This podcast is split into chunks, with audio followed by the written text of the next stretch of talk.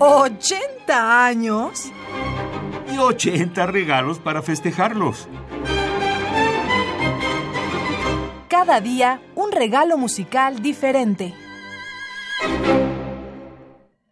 Georg Friedrich Händel tenía un espíritu cosmopolita. A través de sus estudios y viajes se amoldó con facilidad a todos los estilos, circunstancias y países por los que pasó, y supo fundirlos con su potente y personal creatividad. Su obra es el resultado de haber acertado a aunar la severidad alemana con la gracia operística italiana y la majestuosa brillantez inglesa.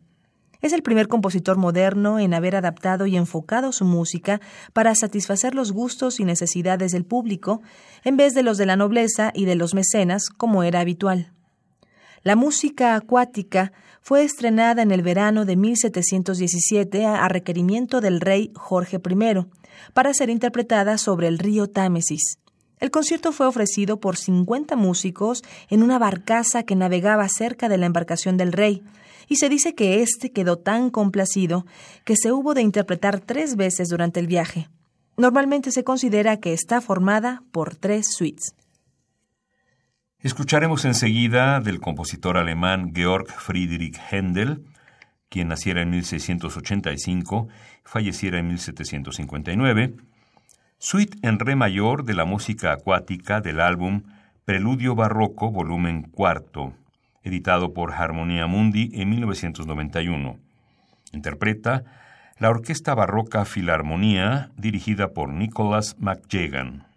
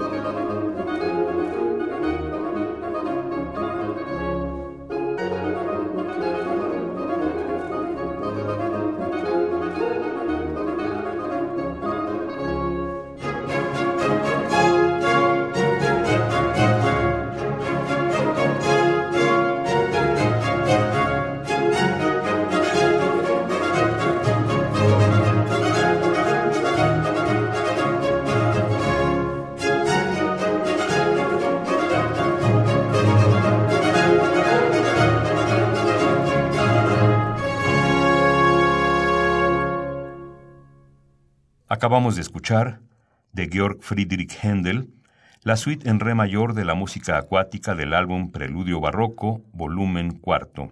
Interpretó la Orquesta Barroca Filarmonía, dirigida por Nicholas McJagan. ¿80 años?